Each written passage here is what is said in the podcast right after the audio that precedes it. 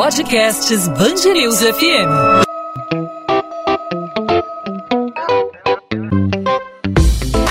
Dois às 20, com Maurício Bastos e Luana Bernardes.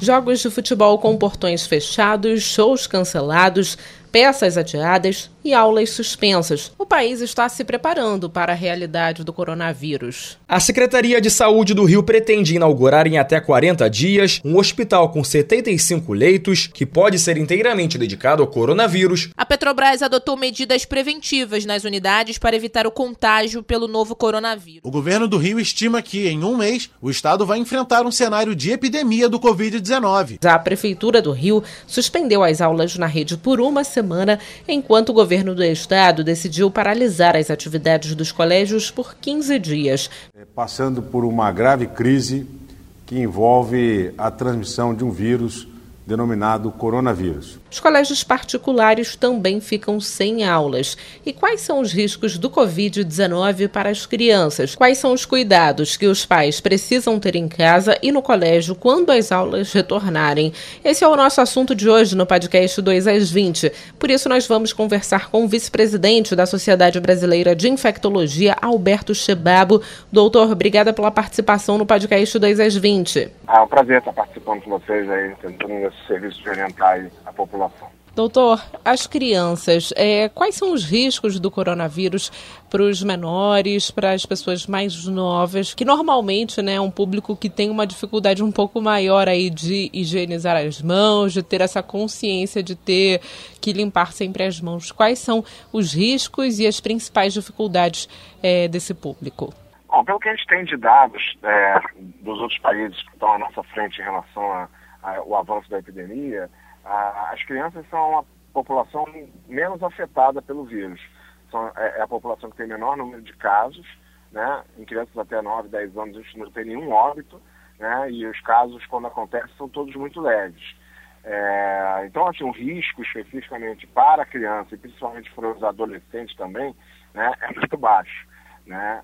tanto de gravidade de doença, quanto mesmo de estarem doentes, ou pelo menos com sintomas clínicos da doença é, em relação ao coronavírus. O risco da criança, então, é, por exemplo, ela levar a doença para casa, né, e acabar contaminando algum idoso, alguma pessoa com algum problema de imunidade, né? Isso, esse é o maior problema, né, que é a criança, é, ela tem poucos sintomas, mas ela é uma fonte de transmissão.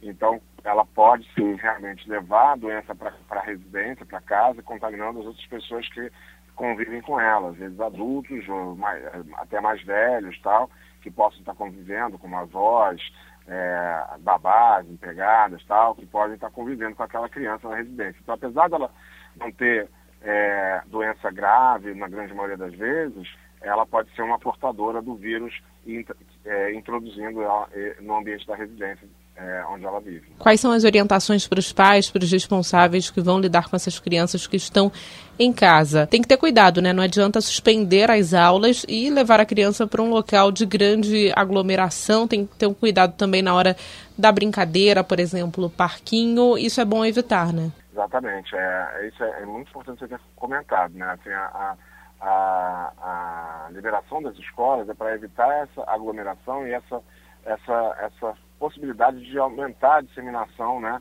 dentro do ambiente escolar tal.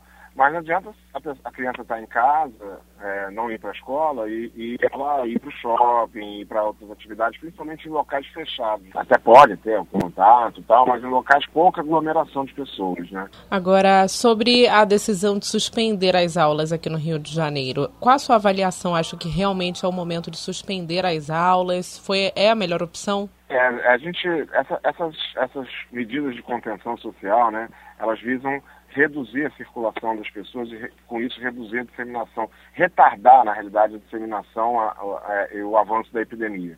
É, não significa que a gente vai ter menos casos do que o esperado, mas esses casos vão se é, espalhando por várias semanas e não ter aquele pico, é, como a gente está vendo na Itália, né, que vão causar um caos no sistema de saúde é, para atender essas, pessoas. Então, quando eu consigo espalhar esse número de casos nas semanas seguintes, né, isso faz com que eu consiga melhorar o fluxo de pessoas dentro dos serviços de saúde. E dentro dessas medidas está interrupção de aulas nas escolas, nas universidades, eventualmente, é, nos próximos passos vai se, vai se evitar é, interromper cultos, reuniões, é, é, cultos religiosos, né? Então essas coisas todas vão sendo feitas gradativamente para exatamente ter, na, uma tentativa de conter é, o avanço rápido da epidemia. Agora, já que a gente está falando sobre crianças, aproveito para estender as perguntas para as grávidas. Quais são os riscos para as grávidas e já há alguma comprovação é, de algum efeito do coronavírus no feto? É, então, o que a gente tem de informação, até já com trabalhos publicados, tal, né, do segmento das gestantes que se infectaram na China e em alguns outros locais, mas principalmente na China, né, que foi o primeiro local, então a gente tem as informações é, melhores, é, não tem nenhum evento adverso em gestantes. Assim, a, a gestante não tem um risco maior de evolução para doença grave. Ela, obviamente, pode evoluir para doença grave como qualquer outra pessoa, mas ela não tem um fator de risco por estar grávida é, de evolução para a doença grave. Não tem, como por exemplo na influenza, na gripe, né, em que a gestante é de risco para para óbito, no caso do, do coronavírus não. E também não tem nenhuma descrição de efeitos teratogênicos, de má formação ou aumento de, de incidência de aborto nos casos de infecção pelo coronavírus. Tá certo. Doutor Alberto Chebabo, obrigada pela entrevista aqui no podcast 2 às 20. Ok, um abraço. Abraço. Até a próxima.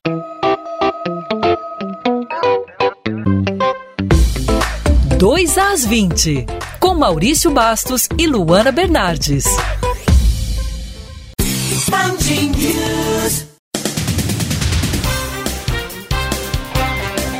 Governo do Rio de Janeiro cria um gabinete de crise para concentrar os trabalhos de combate ao novo coronavírus no estado. Já a prefeitura da capital fluminense publicou um decreto no Diário Oficial para agilizar os processos administrativos, como dispensa de licitação para compra de insumos. Na Assembleia Legislativa, o acesso só está permitido aos deputados, funcionários e imprensa. As visitas guiadas estão suspensas e comissões terão audiências por videoconferências. As medidas valem por 30 dias e a Câmara dos Vereadores do Rio também adotou as mesmas ações. A Confederação Brasileira de Futebol determina que a partir desta sexta-feira, todas as partidas de futebol marcadas para as cidades de São Paulo e do Rio de Janeiro sejam realizadas sem a presença de público. A CBF já comunicou às federações estaduais de futebol de São Paulo e do Rio para que tomem as medidas necessárias em relação às competições disputadas nas respectivas cidades. E vai responder por estupro de vulnerável e sequestro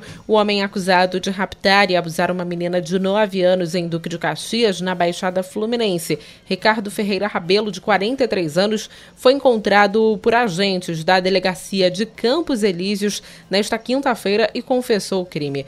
O delegado responsável pelo caso, Uriel Alcântara, revela que o criminoso responde a outro inquérito policial que apura também suposto crime de estupro de vulnerável contra uma criança no município de Itaguaí. Confessou tudo tudo que fez e disse que não sabia é, explicar é, o motivo de ter feito aquilo, que nunca havia feito é, aquilo anteriormente.